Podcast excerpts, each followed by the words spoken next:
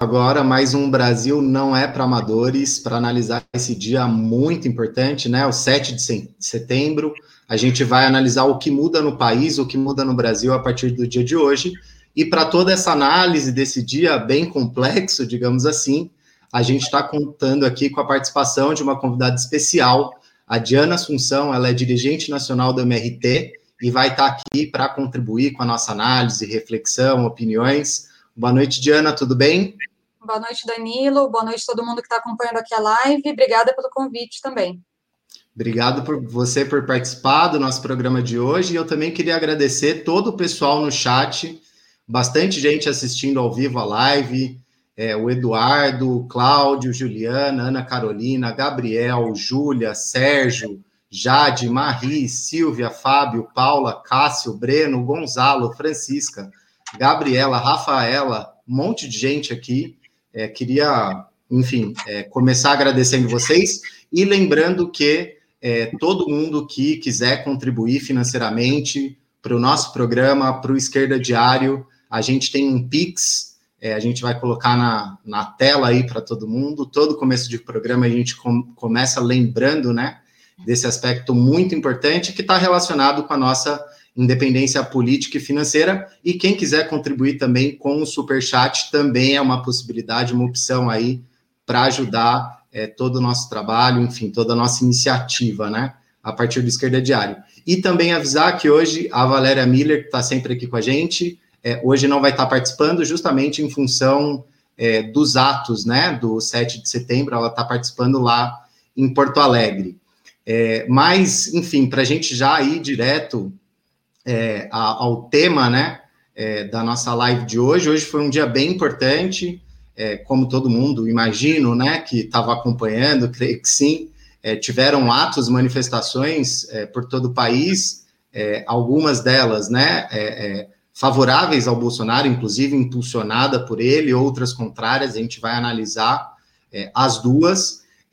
inclusive analisar justamente os impactos que isso tem inclusive as declarações que foram feitas hoje, é, que não são menos importantes, na verdade, são é, declarações é, que impactam bastante na situação política do Brasil, inclusive analisar é, o que foi, né, se esses atos aí do Bolsonaro foram tudo o que eles prometeram, inclusive atos esses que contaram com muito dinheiro, né, teve até um caso de um prefeito de Cerro Grande do Sul, do PSL, que o cara foi preso com meio milhão nas malas aqui no aeroporto de Congonhas, em São Paulo, provavelmente para financiar os atos, ônibus, toda a estrutura.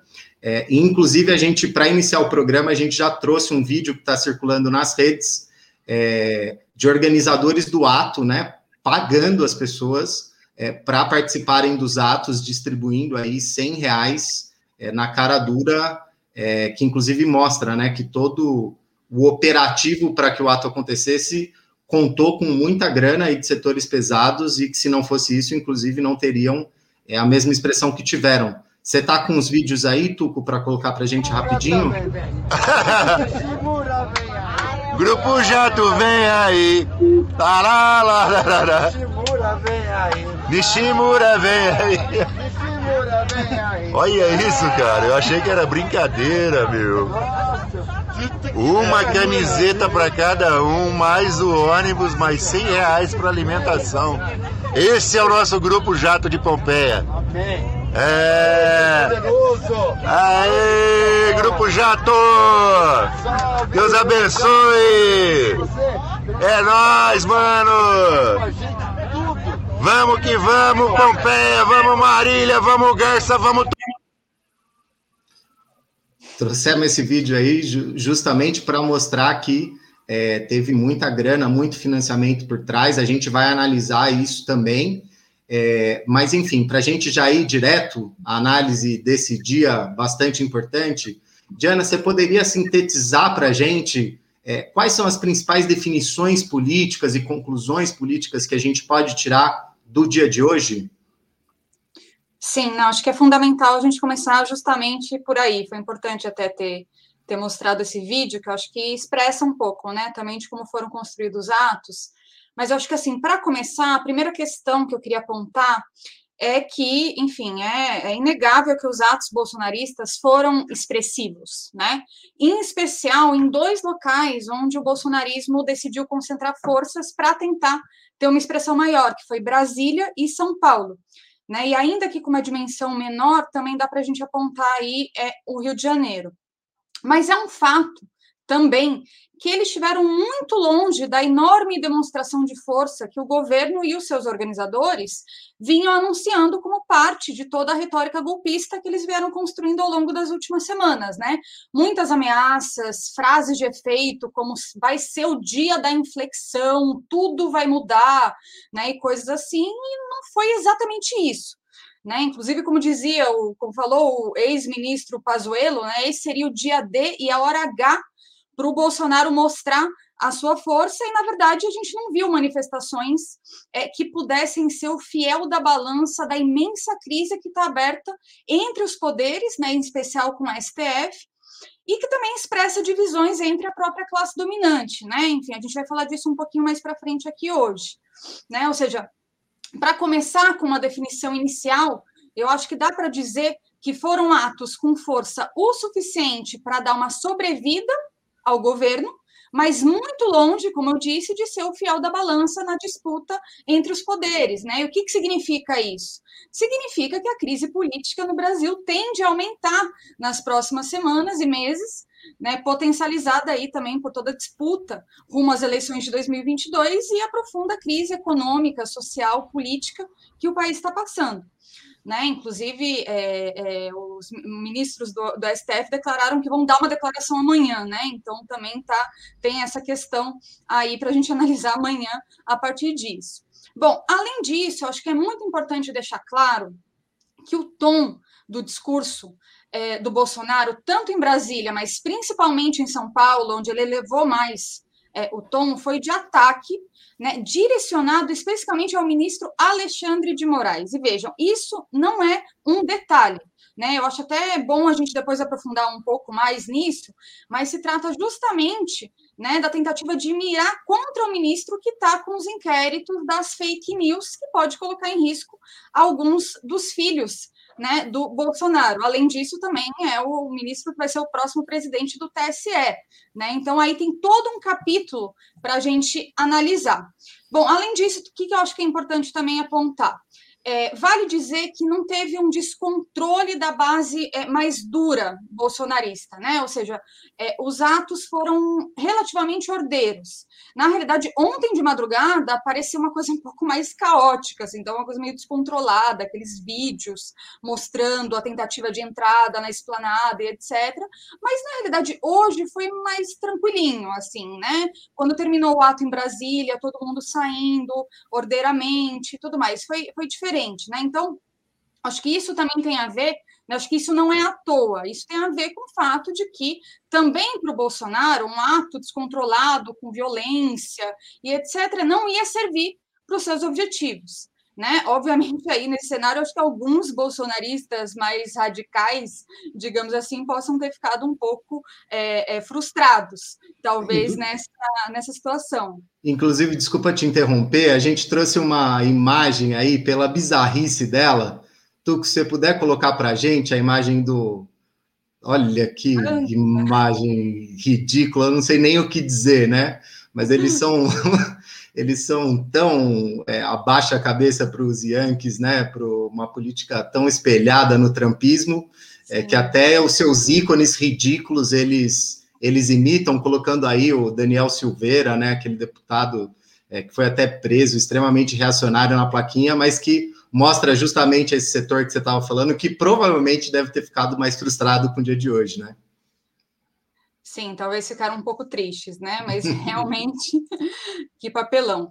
É, bom, mas enfim, o que eu queria colocar também é que, ao mesmo tempo, a gente não compartilha, acho que não dá para compartilhar com a análise que setores da esquerda, do progressismo, mas, mas em geral, veio fazendo, de que os atos é, bolsonaristas floparam, né? ou seja, que foram fracassados, que não tiveram força.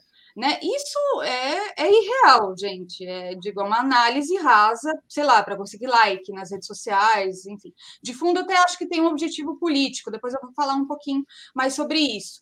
Mas justamente é o que eu acho que a gente precisa ter claro é que, apesar dos objetivos iniciais dos organizadores estarem longe do que pretendiam, os atos é, favoráveis ao Bolsonaro foram fortes e maiores do que as manifestações contrárias ao governo no dia de hoje.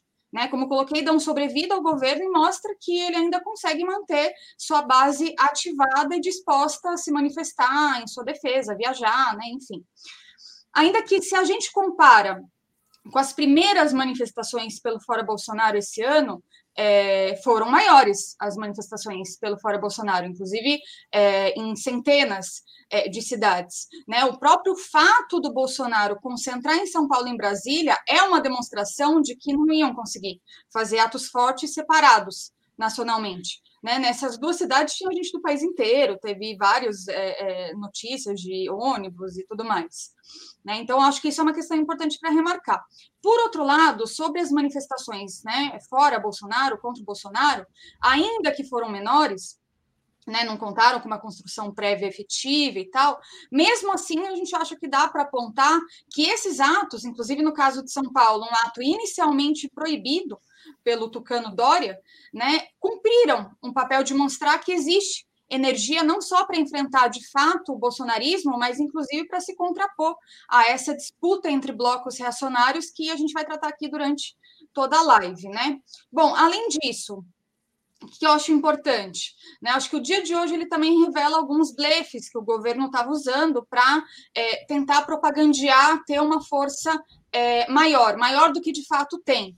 Né? Por exemplo, o Sérgio Reis estava alardeando nos dias e semanas anteriores, né, ao 7 de setembro, de que todos os caminhoneiros do país iriam parar e que não chegaria sequer um saco de feijão em Brasília. Né? E, na verdade, o que a gente viu foram poucas ações de bloqueios de estradas, inclusive é, uma parte dela tendo que ser feita com tratores agrícolas, né? o que mostra né, que os caminhoneiros autônomos, que são cerca de 70%, é, não aderiram, e sim setores patronais, né, principalmente. Então, isso mostra também que o governo veio perdendo uma base muito grande desse setor, né? em especial devido é, à crise do preço dos combustíveis, né? É, justamente uma base que já foi bastante fiel a ele. Né? Bom, essa é uma expressão das dificuldades do Bolsonaro para poder é, ter feito atos maiores, né? inclusive é, ter alguma medida de recomposição mais estrutural né, dessa crise que ele está passando no governo, né? Mas o desemprego, a fome, a inflação, é, a precarização do trabalho, o preço dos combustíveis, enfim, o conjunto da situação econômica e social do país impede que ele possa buscar ter um setor mais ampliado de base social, justamente porque tem essas contradições mais estruturais. Né? Então, é por tudo isso que é, dá para a gente dizer que o dia de hoje expressa uma imagem distorcida do Brasil e da atual correlação de forças entre os atores políticos, né? E como eu falei, é um fato que os atos na Paulista em Brasília foram menores, foram menores do que os atos, foram maiores do que os atos da esquerda do dia de hoje, é um fato. Mas a gente tem que levar em consideração também que o bolsonarismo colocou até a sua última gota de energia para fazer o maior ato possível, né? Ao mesmo tempo que as grandes centrais sindicais não construíram efetivamente o dia de hoje, né? A partir de um plano de lutas efetivo, etc. Né? Que também é um tema que a gente tem que tocar aqui bastante é, na live de hoje. Sim, foi muito importante essa definição que você colocou. Eu queria tentar desenvolver ela a partir do, dos elementos que você já colocou, de, de, do dia de hoje, na verdade, ele transmitir, né, essa imagem distorcida do país. Eu acho que essa é uma, uma questão central. Inclusive, como medida de análise, é, para a gente fazer um comparativo entre os atos de oposição ao governo e os atos governistas, a gente não pode levar em conta só o dia de hoje. É importante que a gente veja um pouco a dinâmica, né, mais de conjunto de como estavam essas manifestações e fato é que todas as manifestações precedentes, né, as manifestações contrárias ao governo sempre foram muito maiores, inclusive em extensão nacional. Isso é um fator bastante importante. É, e o bolsonarismo vinha fazendo ações bem menores, como aquelas motociatas, é, e ações ridículas, inclusive atos que também tiveram bastante grana é, do próprio agronegócio, como foi um ato anterior que também teve em Brasília. Então é importante ter uma visão um pouco mais ampliada para a gente é, não se impactar né, com o dia de hoje e descolar ele dos últimos acontecimentos é, que tiveram no Brasil. E justamente isso se conecta com um elemento mais estrutural do país, é, que é uma dificuldade muito grande do Bolsonaro para ter uma base social maior, justamente por essa situação de miséria que se aprofunda no país, um nível de precarização, de desemprego, é, a gente, nas lives passadas, já, já vinha falando, né? 25% dos trabalhadores do Uber, da Uber, que inclusive é um setor né, que já estava é, esse trabalho em função do desemprego, um setor que já estava numa, numa situação mais vulnerável. Esse setor, 25%, deixou de trabalhar justamente pela alta do aumento dos combustíveis, ou seja, uma situação é, bem difícil. E é isso ajuda a explicar o porquê né, o Bolsonaro se apoiou tanto nas bases policiais é, para convocar o dia de hoje, né?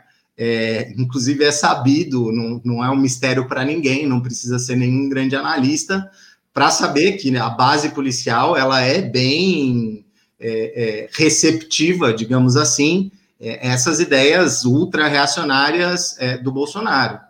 Inclusive, nos dias anteriores, isso é importante para a gente entender o dia de hoje, né? Os dias de hoje, anteriores ao ato de hoje, é, na verdade, a gente viu policiais convocando abertamente é, é, as manifestações a favor do Bolsonaro, e não só da reserva, inclusive é, é, policiais da ativa. Teve um caso, inclusive, no estado de São Paulo, gerou uma crise maior, um coronel comandava, inclusive, uma tropa na região de Sorocaba, que deu declarações fortes, né, é, chamando o Dória até de cepa indiana, e convocando para o ato a favor do, do Bolsonaro.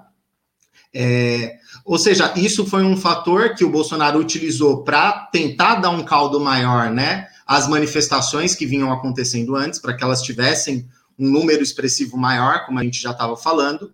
E isso também, por outro lado, também gerou é, um, um, receio, uma, uma, um, um, certo medo em alguns setores de comparecerem ao ato, justamente porque essa é uma, um setor social, bom, armado e que é, é atua cotidianamente para reprimir, para assassinar. Os casos de violência policial no Brasil é, são escandalosos, como, como vocês sabem bem, né? Então teve esse fator e que pior ainda, né? No meio de tudo isso, essa situação já difícil, a gente já teve, é, digamos, o desprazer é, completo é, de ver figuras como Freixo aumentando esse medo, semeando esse medo, falando para as pessoas não saírem nas ruas, que elas tinham que ficar em casa, que tudo era baderna, etc. Ou mesmo figuras de peso do PT, como José Dirceu. Imagino que vocês saibam a importância que tem o José Dirceu para o PT, inclusive uma figura muito próxima ao Lula, né? Defendendo abertamente que era preciso deixar a direita passar e que era preciso atuar. Já deixaram, com... né? Já, Já deixaram. deixaram. Exatamente. O problema é que está passando e passando ataque é, de uma magnitude imensa, né, contra uma série de direitos.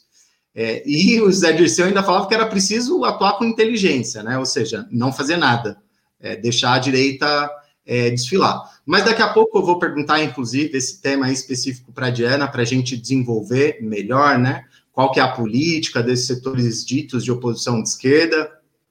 Mas para voltar um pouco mais para a análise de hoje, é, é, retomando é, esse elemento que a, que a própria Diana desenvolveu dos atos ordeiros, é, esses atos ordeiros, eles também expressam é, uma correlação de forças no país. Lembremos que a convocatória era toda muito explosiva, né? O próprio Sérgio Reis ficou valente, inclusive é próprio de situações de crise orgânica que figuras tão grotescas assim, né, queiram se é, colocar como um grande herói que vai resolver tudo no tapa e ia invadir, incendiar o STF, toda uma retórica, enfim, bastante é, com um tom bastante alto, né, como a gente viu nos últimos dias, e isso não se confirmou hoje. E não se confirmou por uma série de fatores, e um desses fatores é que, na verdade, uma ação que fosse é, é, é mais violenta, ou então, na verdade, que apontasse para um golpe propriamente dito, né,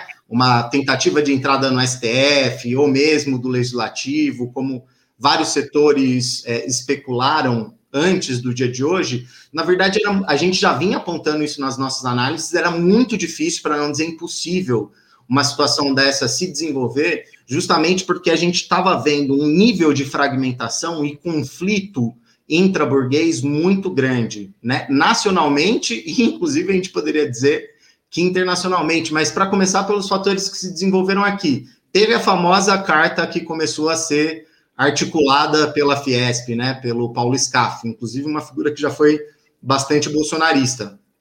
E é, essa carta, inclusive, ela chegou a vir a público, ainda que não oficialmente, né? Vários analistas interpretaram ali o que estava sendo dito. Foi uma crise grande essa carta, porque justamente a Fiesp, né, o setor da indústria, a Federação das Indústrias do Estado de São Paulo, é um setor econômico de muito peso é, no país. Inclusive, o nível da crise foi muito grande dessa carta que é, seria endereçada, né, uma carta de oposição ao Bolsonaro, ela foi tão grande que escalaram o presidente da Câmara, que é o Arthur Lira, né, que vem atuando como um aliado é, do Bolsonaro até então, é, para conversar diretamente com, com Paulo Scaff e adiar né, a, a, a publicação dessa carta é, para um pouco depois. O, o, o Lira conseguiu é, esses objetivos né, para tentar atenuar um pouco a crise, mas fato é que isso já estava aberto. É, a Febraban também, que é a Federação dos Bancos, que é expressa. Espera aí, só um minutinho, gente.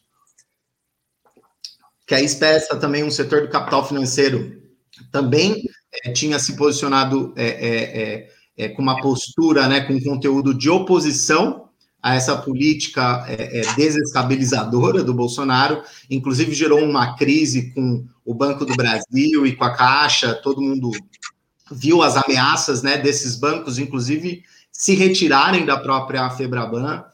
É, na Federação das Indústrias de Minas Gerais também aconteceu um fato curioso que foi que a federação soltou uma carta mais bolsonarista, né, em apoio ao governo, e depois teve uma contracarta de setores empresariais, industriais, opositores e que é, é, lançaram um conteúdo oposto à carta que a federação tinha mandado. Ou seja, por que, que eu estou falando tudo isso? Para a gente ver é, esse nível de fragmentação imensa que expressou em, em setores fortes, se expressou também em setores do agronegócio, né? Lembremos que o Blairon Maggi, aí, um, um dos reis da soja, né, como ele é chamado, também se posicionou contra as medidas e o próprio ato do dia 7 é, impulsionado por, pelo Bolsonaro. E, na verdade, tudo isso, somado à situação internacional, é, o fato de estar né, um, um, um, um, presidente do Partido Democrata, o Biden, é, é, é, que tem suas grandes diferenças como Bolsonaro, como a gente já analisou várias vezes aqui, e essa própria situação social do país, na verdade, colocavam limites estruturais para uma medida de forças mais ofensiva é, do bolsonarismo é, no dia de hoje. Mas agora, dito isso, vendo essa situação, essa correlação de forças, né, é importante a gente ver justamente como é, é, a Diana estava sublinhando que tanto em Brasília como em São Paulo, e em São Paulo, inclusive, com mais ênfase, é, o Bolsonaro teve esse direcionamento mais forte é, ao Alexandre de Moraes, falando que, inclusive, é, não queria nem mais lembrar dele. A gente trouxe um trecho específico dessa declaração do Bolsonaro sobre o Alexandre de Moraes, porque ela pode ter impactos muito importantes. Você pode colocar para gente, Tuco, por favor?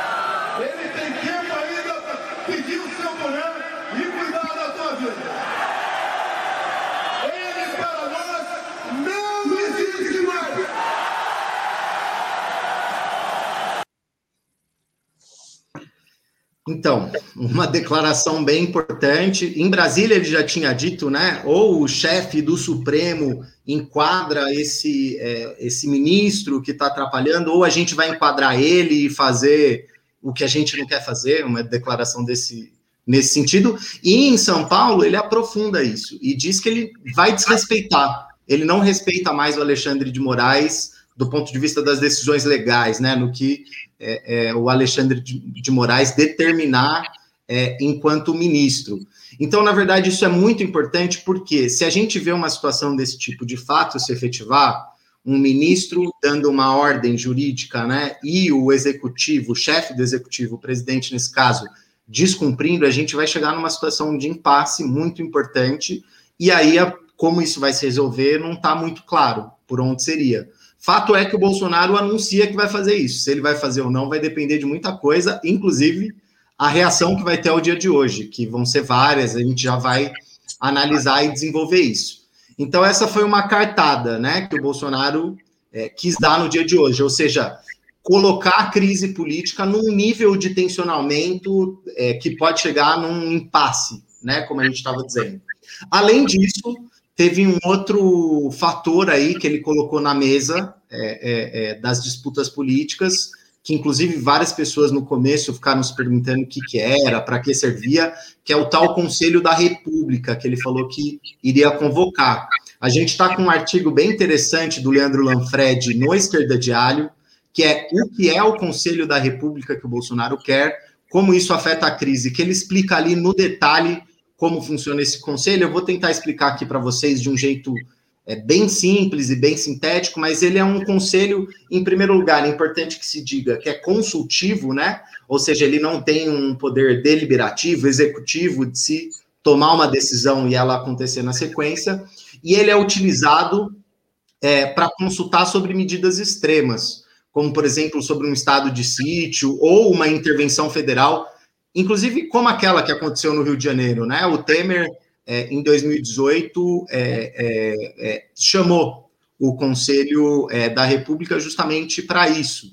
E nele participam membros do Legislativo, membros do Executivo, alguns convidados. A questão é que, caso o Bolsonaro queira, por exemplo, decretar estado de sítio ou uma intervenção federal em algum estado ou coisa do tipo, ele precisa que isso seja aprovado no Legislativo.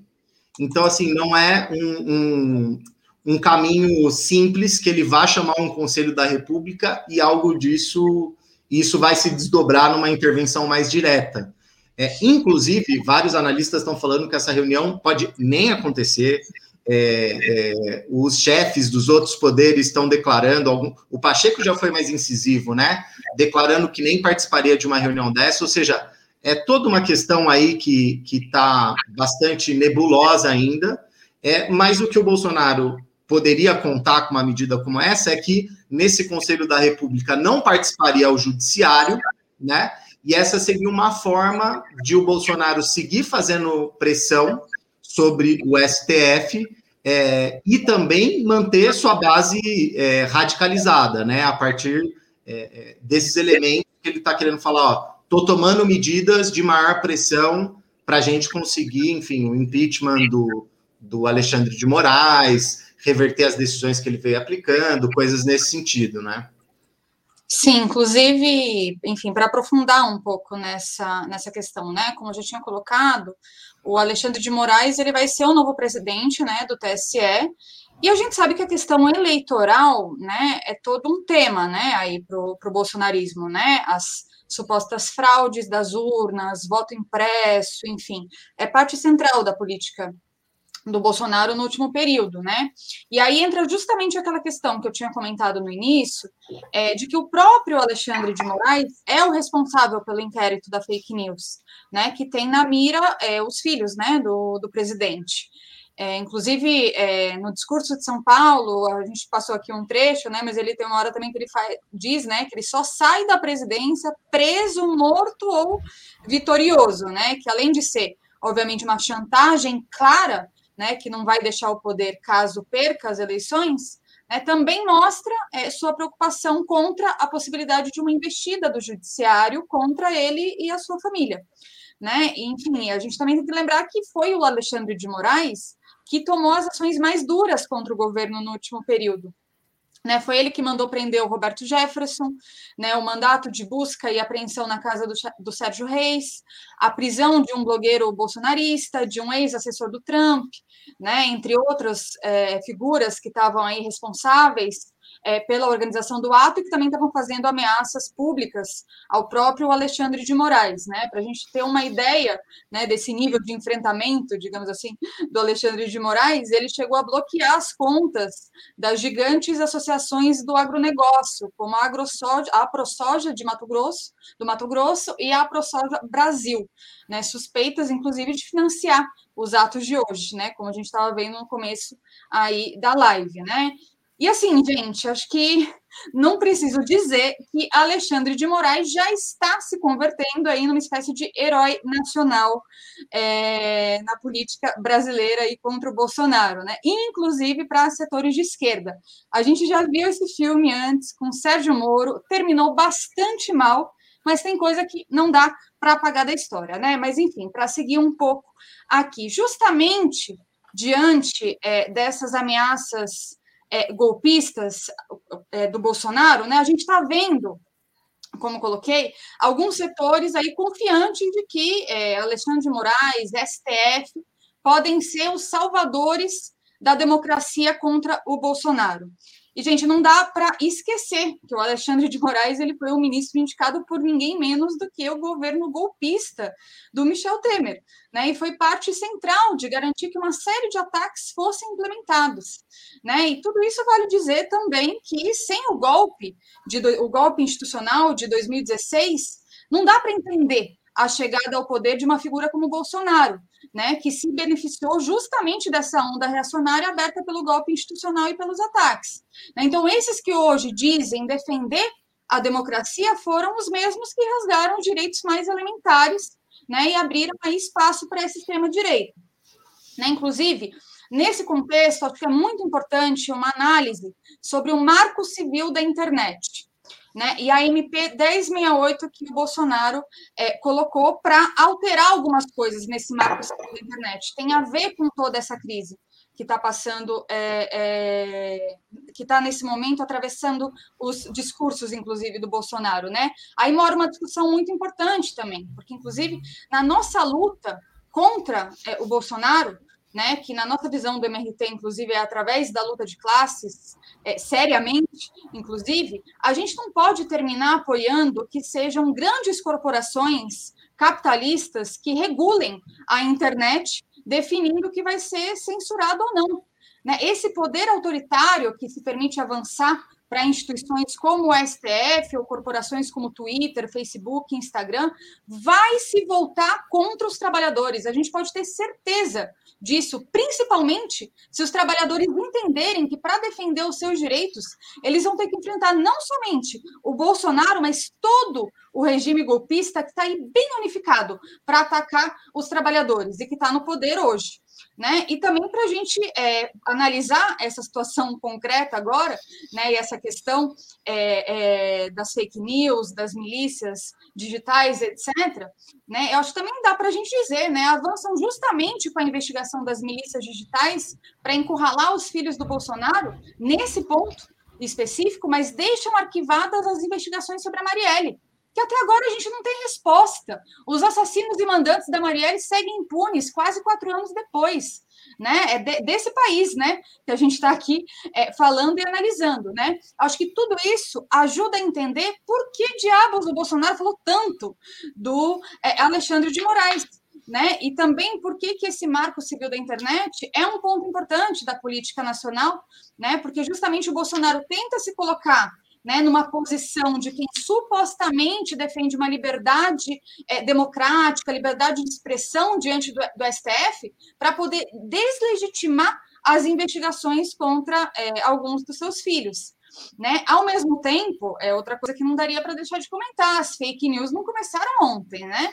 É, ou seja, toda essa preocupação do STF com as fake news, etc., é, na realidade elas começaram faz tempo e foram decisivas nas eleições manipuladas de 2018. E todo esse pessoal que hoje está atrás das milícias digitais fizeram vistas grossas, porque queriam levar Bolsonaro ao poder, essa é a verdade. Né? Era, abriram espaço No fim das contas, acabou sendo um filho indesejado do golpe institucional, mas era é, parte de avançar com esse projeto é, golpista para descarregar a crise nas nossas costas, né? E agora é, buscam lavar as mãos e concentrar num ponto, né? Que atacando o Bolsonaro podem preservar o regime de conjunto e manter aí todos esses ataques, né?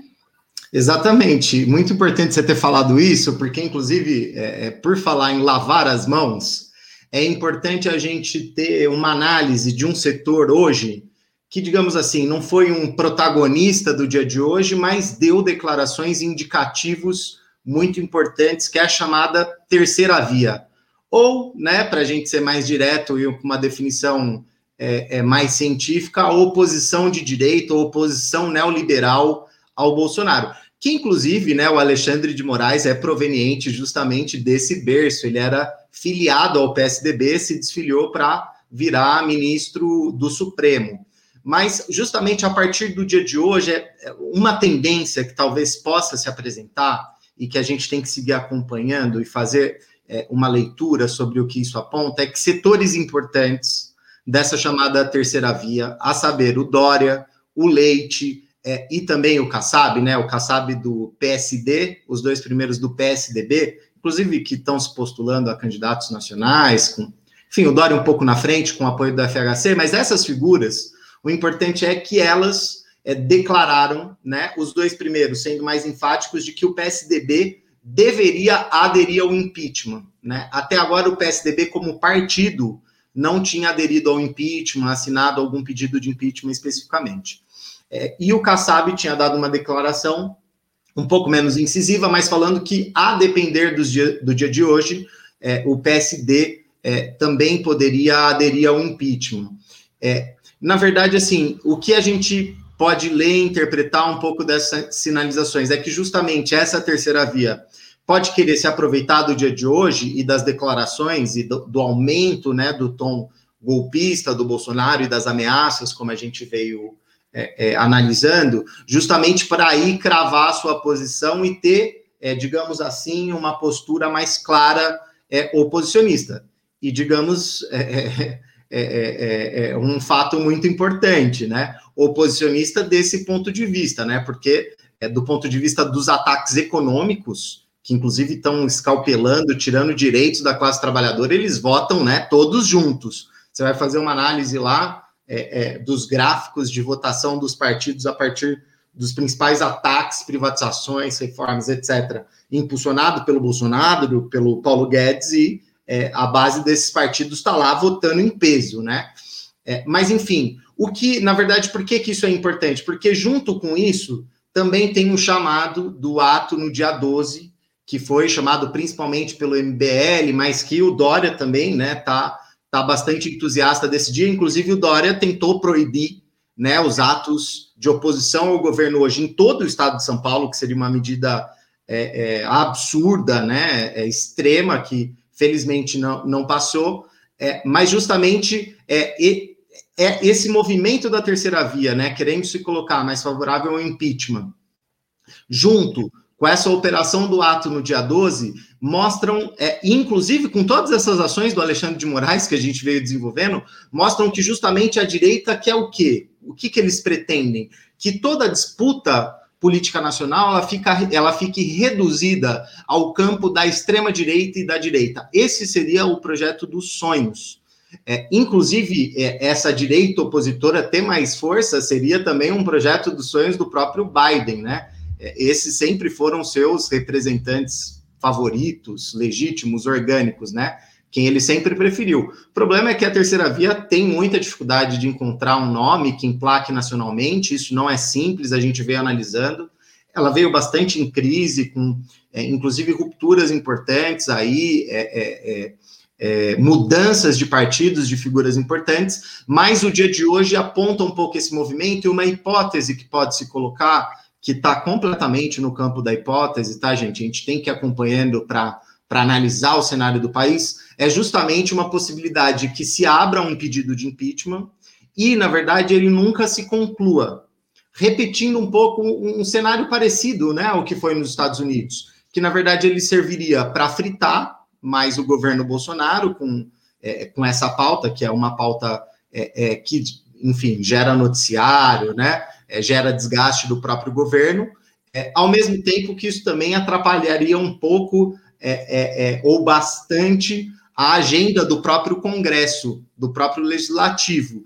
E isso ter um cenário desse tipo que aponte para isso, ou seja, o nível de instabilidade que o Bolsonaro gera chegar a tal ponto que começa a travar ataque, a travar reforma no legislativo, isso pode levar uma, é, é, é, a saída de setores, inclusive burgueses, que agora estão em apoio é, com Bolsonaro. Se se caminha para um cenário desse tipo, pode ser, está é, inscrito entre as possibilidades, a gente veria, é, inclusive, não uma diminuição da crise política, é, porque, como a gente estava analisando, é, o Bolsonaro falou que não vai sair de lá por nada, né? É, é, então, ele já anunciou essa guerra. Mas caso se caminhe para algo desse tipo, a gente vai ver mais disputas ou um processo de impeachment desse ponto de vista, que inclusive vai servir muito para esses setores opositores do regime é, é, literalmente lavarem as mãos e falarem não, a gente não tem nada a ver com esse governo, etc. Sendo que, na verdade, foram parte fundamental de todo o caminho né, para que o Bolsonaro pudesse chegar até o poder, inclusive é, é, aprovar né, o, o pacote de ataques numa escala muito grande, talvez só comparável aos anos 90. Então, assim, para além desse fator, um outro fator que a gente veio analisando nas lives é que é muito importante a gente analisar esses conflitos, né? Essas disputas intraburguesas, etc., para ver onde elas apontam, inclusive para não cair em ciladas em situações é, é, que são situações é, é, que colocariam né, a classe trabalhadora numa situação pior, mas é importante do ponto de vista da análise a gente também identificar é, quais as respostas dos setores que se dizem oposição de esquerda ao Bolsonaro.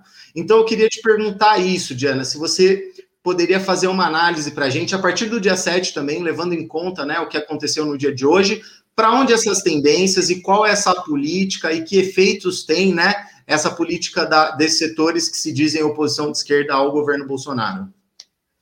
Sim, eu tinha comentado antes, né, sobre a definição de alguns setores do PT e do PSOL de que os atos bolsonaristas teriam sido flopados, né? Para quem não entende o termo, é que, enfim, foi um fracasso, não teria ido ninguém, etc.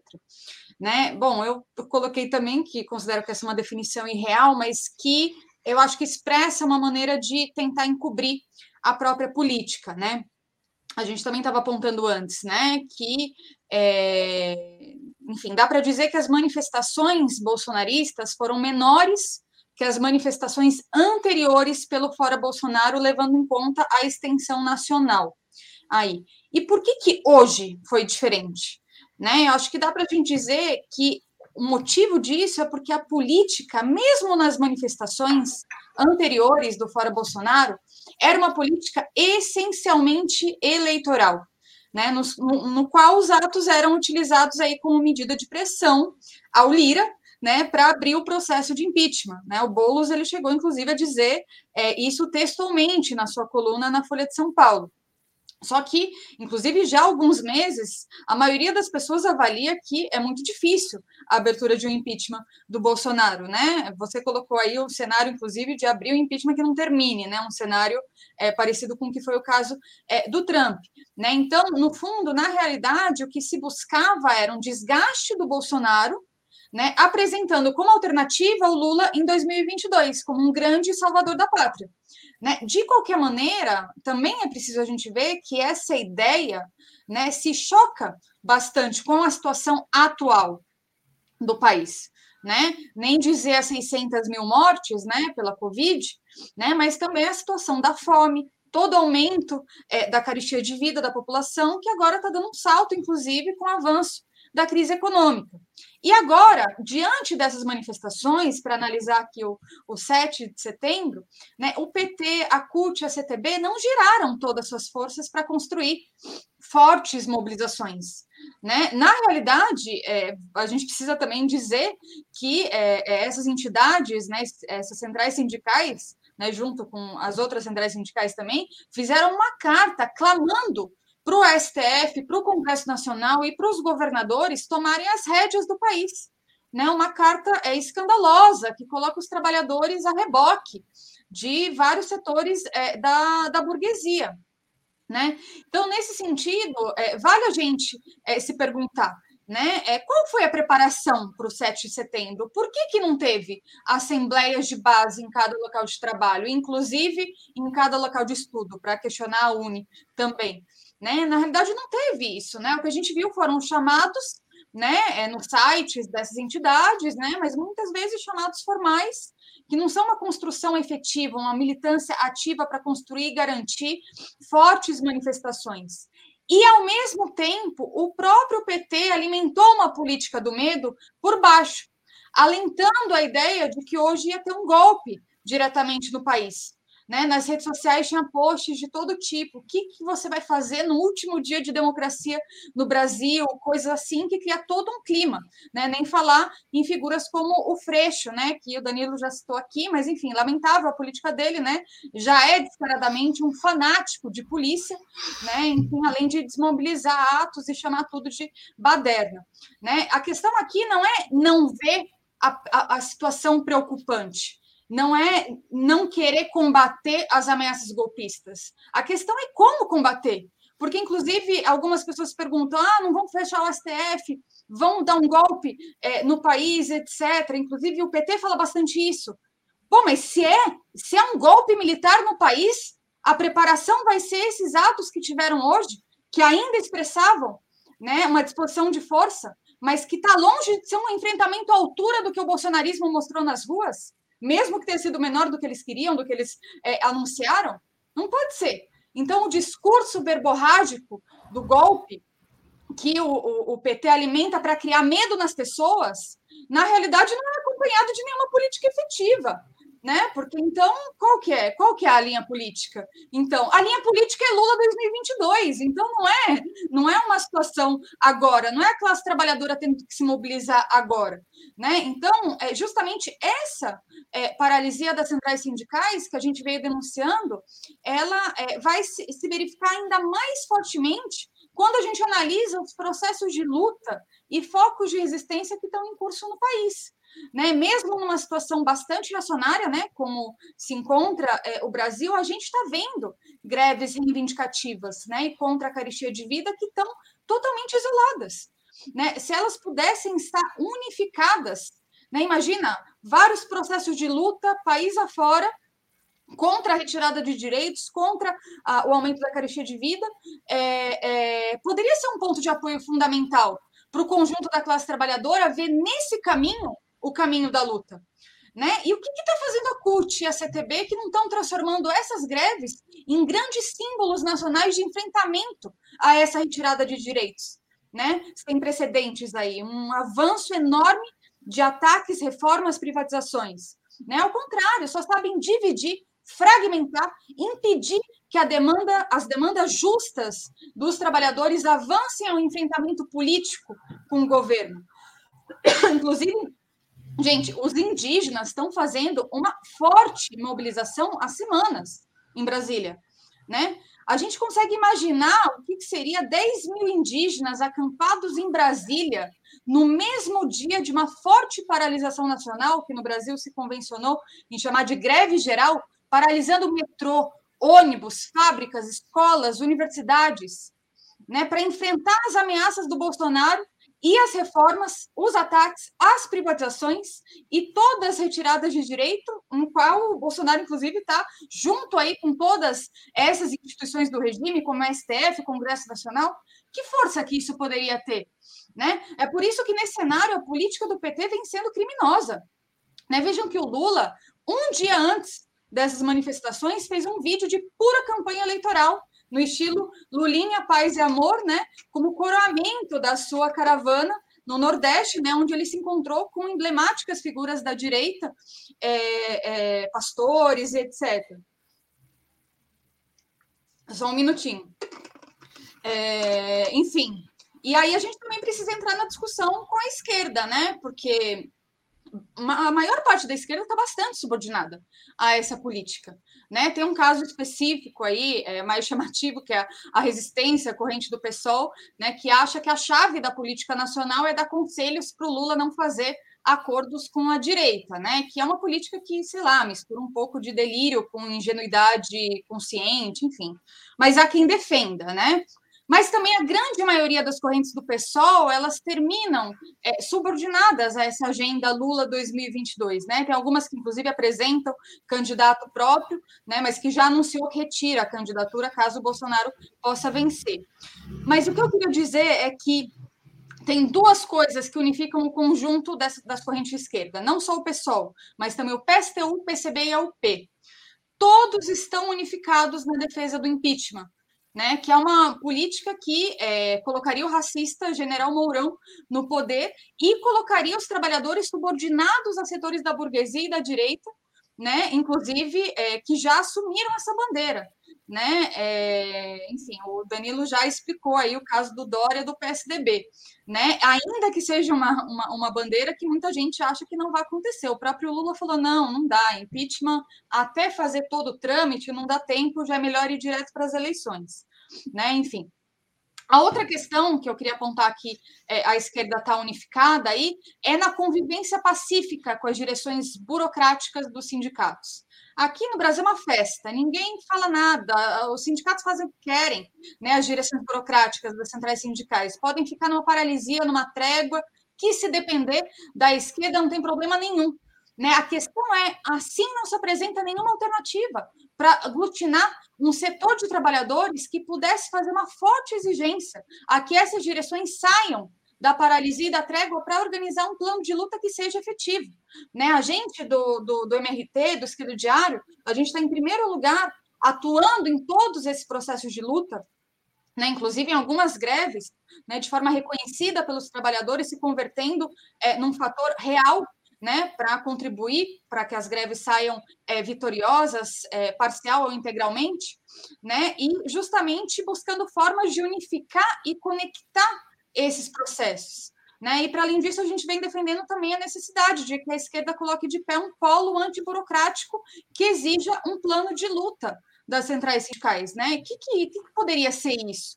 Né? Por exemplo, se a esquerda tivesse jogada nos piquetes e nas manifestações né, das greves dos trabalhadores, algo que passa um pouco longe da prática política é, do conjunto da, da maioria da, da, esquerda, a gente poderia organizar, por exemplo, é, encontros de trabalhadores que defendessem de forma unificada, a partir das suas lutas, a necessidade de um plano de luta nacional e que isso fosse votado na base dos sindicatos da Conlutas e das intersindicais. Imaginem, milhares de sindicatos pelo país votando uma mesma proposta em, exigência às grandes centrais sindicais. Né? Essa voz poderia ser ouvida? Eu acho que poderia ser ouvida. Né? Inclusive chegar na base da CUT, da CTB, mostrar que essas direções precisam sim se movimentar, que existe uma política alternativa a essa paralisia e que o caminho da luta é o que tem que ser levado adiante. Né? E plano de luta é isso. Não é ato uma vez por mês, um ato aqui, um ato acolá, enfim, é, separando todo mundo, cada um com a sua demanda. Não é isso. É um plano de luta, é coordenar a luta unificadamente, golpear com um só punho, né? unificar as pautas, elevar elas ao enfrentamento político com o governo, né, com a consigna que teria que estar à frente, que seria fora Bolsonaro, Mourão e os militares. Né, o que significaria, inclusive, na nossa visão, é, que também os trabalhadores defendessem uma nova Assembleia Constituinte livre e soberana. Nada a ver com o de 88, né, tutelada pelos é, militares, mas justamente imposta pela luta de classes para avançar em debater medidas emergenciais da situação do país, né, frente à, à situação de crise econômica, mas também questões mais de fundo, como colocar de pé uma reforma agrária radical e defender, por exemplo, o não pagamento da dívida pública. Né? Obviamente, medidas como essa é, levariam uma enorme reação né, do Estado capitalista, o que exigiria a auto-organização das massas, né, e nesse processo, com seus próprios organismos de luta, é, os trabalhadores poderiam fazer experiência com essa democracia dos ricos para avançar na luta por um governo de trabalhadores de ruptura com o capitalismo. É com essa perspectiva que a gente atua, que a gente milita, que a gente luta todos os dias em cada manifestação, em cada greve, é, através do esquerda diário,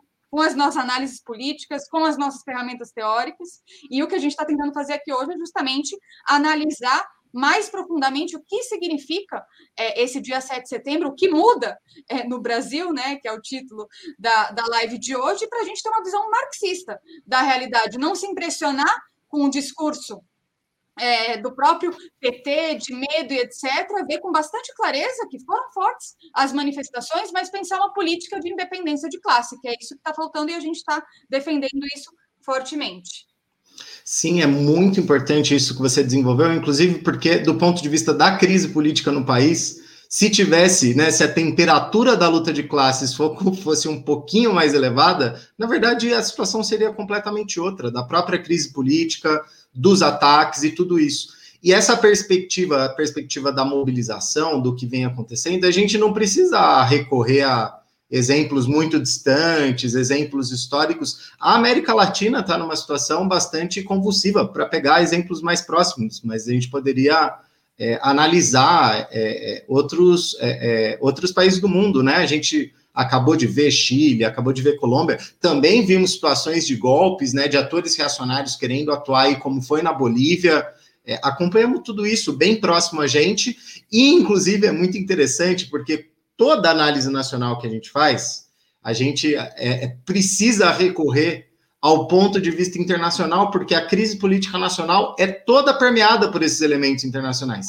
Inclusive, os atores burgueses estão permanentemente se articulando o Bolsonaro junto com os trampistas, agora ele está querendo né, se vincular com é, uma direita liberal, meio MBL lá na Argentina, justamente para construir pontes aí para o seu projeto, para sua política. O PT idem. E do ponto de vista da luta de classes, a gente se emanar e ver que, na verdade, isso está inscrito nas possibilidades, isso não é um desejo das pessoas que querem transformar o país. Isso é um reflexo da situação econômica, social e é, dos próprios ataques, eles geram contradições e contradições grandes, e isso é, tem um potencial muito grande é, de ter uma reação como a gente está vendo é, ter em outros países. E justamente essa reação ela é contida, ela não ganha expressão, justamente porque existe uma política aí nas grandes centrais de massas, em especial as grandes centrais sindicais. Então a gente, diferente de todos os analistas burgueses, que sempre analisam a declaração lá dos partidos, quem está no Congresso, do STF,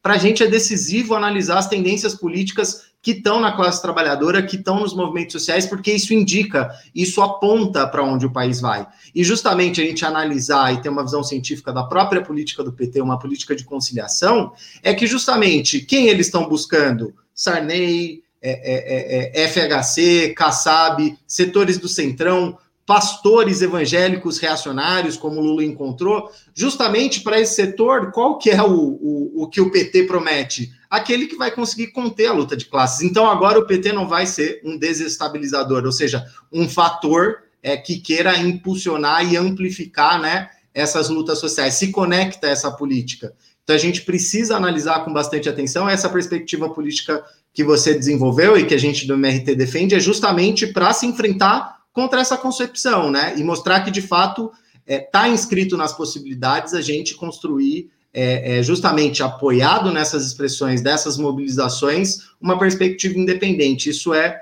é muito importante, isso é categórico, isso é parte central da gente é, conseguir analisar a situação do país, inclusive esse regime político em decomposição absoluta, né? Que teve que recorrer a uma figura grotesca como é o Bolsonaro, com um nível de é, golpismo e declarações asquerosas como, como ele deu hoje, é um sinal, na verdade, de um regime bastante em crise e que essa crise política vai permanecer, como a gente colocou, né? Tem vários cenários aí abertos. Inclusive, pode ser que o próprio Bolsonaro queira, queira acelerar sua agenda de ataques para buscar ter mais sustentação frente a maiores conflitos que vão ter, inclusive reação de outros atores é, é, opositores ao regime, e que muita coisa está em aberto e que a chave é justamente como é, os trabalhadores, os movimentos sociais, a juventude, mulheres, negros conseguem articular aí é, uma outra perspectiva política, é, é, programática, para conseguir se enfrentar contra o bolsonarismo e todo o seu reacionarismo,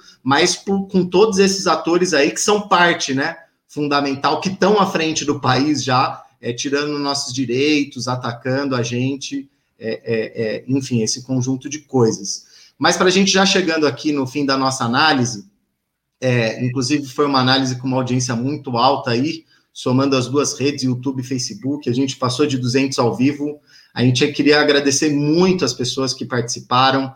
É, vários foram mandando aqui mensagens para a gente no chat. Em alguma medida, a gente já foi tentando incorporar é, é, essas perguntas que foram aparecendo no, no chat. Foram muitas opiniões. Essa interação, mesmo que seja crítica, a gente, ainda que pelo que eu estou vendo aqui, o pessoal está mais concordando. É, é sempre bastante importante. Então a gente sempre pede para todos, né, curtirem a live, porque isso ajuda a aumentar a expansão dela e também compartilhar ela, mesmo com a live já terminada, porque grande parte dos nossos acessos também acontecem depois é, que a live termina. Inclusive, lembrando, pessoal, que logo depois que a live termina, a gente sobe né, o áudio para o Spotify, justamente para facilitar para o pessoal é, que tá, vai ouvindo para o trabalho, né, para a universidade, para a escola, enfim, é, é, é para ter um tempo ali de, de ouvir nossas opiniões. E a gente espera é, ter contribuído, ter colocado alguns elementos mais de fundo. Eu queria agradecer de novo a Diana por ter participado do programa especial. Obrigado, viu, Diana? Obrigada a você, obrigada a todo mundo que estava aí assistindo e contribuindo com os comentários. Espero que, enfim, tenha ajudado a entender um pouco é, essa situação difícil aqui no país. Com certeza. E já fechando, para a semana que vem, a gente está aqui sempre no mesmo horário, né? Às terças-feiras, às sete e meia, para analisar os novos desdobramentos aí, que com certeza vai vir muita crise política aí pela frente depois do dia de hoje. Mas é isso, gente. Obrigado, pessoal. Boa noite. A gente se vê semana que vem. Tchau, gente.